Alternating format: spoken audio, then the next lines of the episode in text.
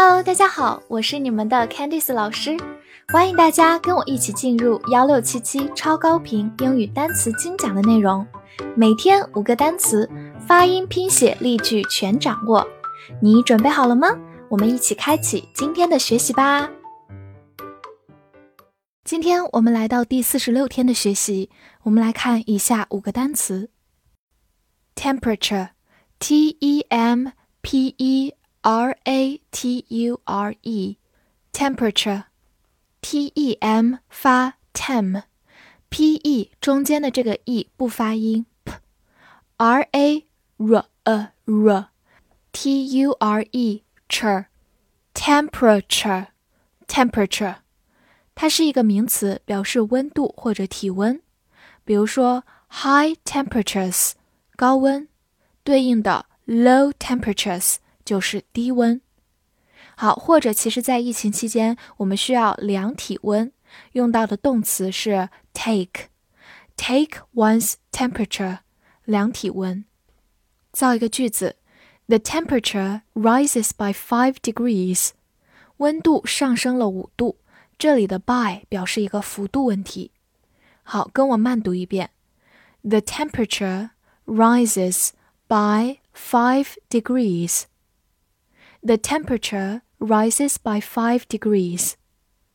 好，或者如果用下降的话，我们就把 rise 这个动词变成 drop，drops by five degrees，下降了五度。Wire，W I R E，wire，字母 I 发它字母本身的音 I，末尾的 R 有一个儿化音在这里。Wire，wire。 首先呢，它是一个名词，表示电线，比如说 telephone wire 就是电话线。好，或者它也可以用作动词，表示电报或者电汇。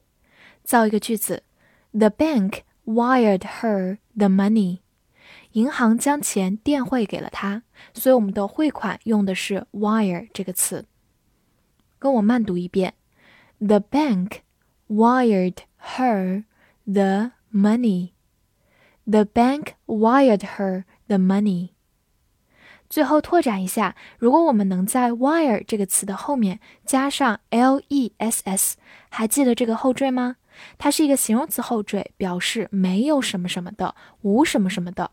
所以合起来，wireless 就是无电线的、无线的。我们生活当中很多电器都是 wireless 无线的。Particular。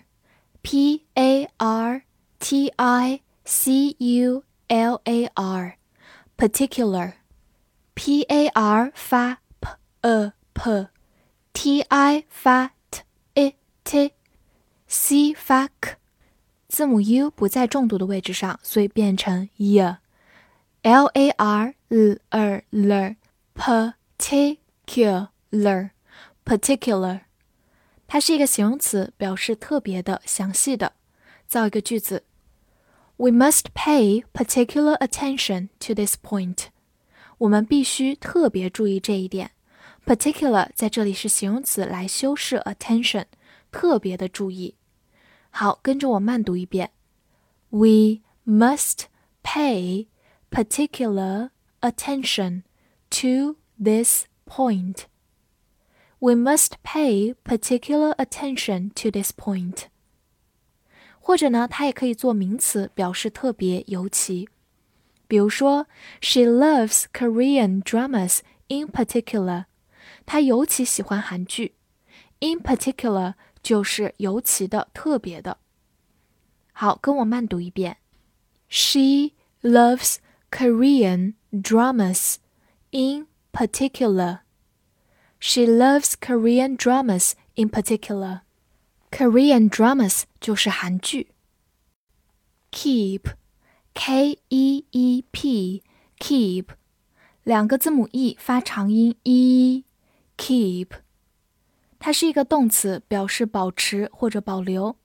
造一个句子：Keep calm and carry on，保持冷静，继续前行。Calm 就是平静的、冷静的，所以 keep 后面直接跟这样一个形容词，表示保持冷静。好，跟着我慢读一遍：Keep calm and carry on. Keep calm and carry on. 好，第二个句子，Please keep a seat for me. 请给我留个座位。这里的 keep 表示保留。跟我慢读一遍 ，Please keep a seat for me. Please keep a seat for me. 好，最后介绍两个常用的短语。第一个，keep in mind，它其实相当于 remember 这个动词，表示记住、放在心上。第二个短语，keep away from something，就是远离某件事儿、远离某个东西，叫做 keep away from。 Notice，N-O-T-I-C-E，notice，N O 发 n o no，T I C E，tis，notice，notice。它是一个名词或者动词，表示通知、布告或者是注意。造一个句子：Prices may change without notice。价格变动不会另行通知。 这里用到 without notice，没有通知。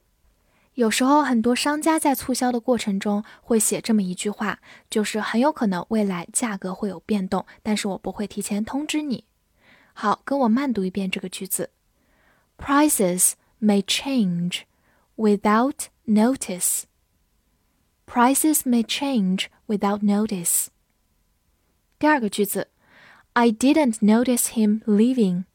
我没注意到他离开了。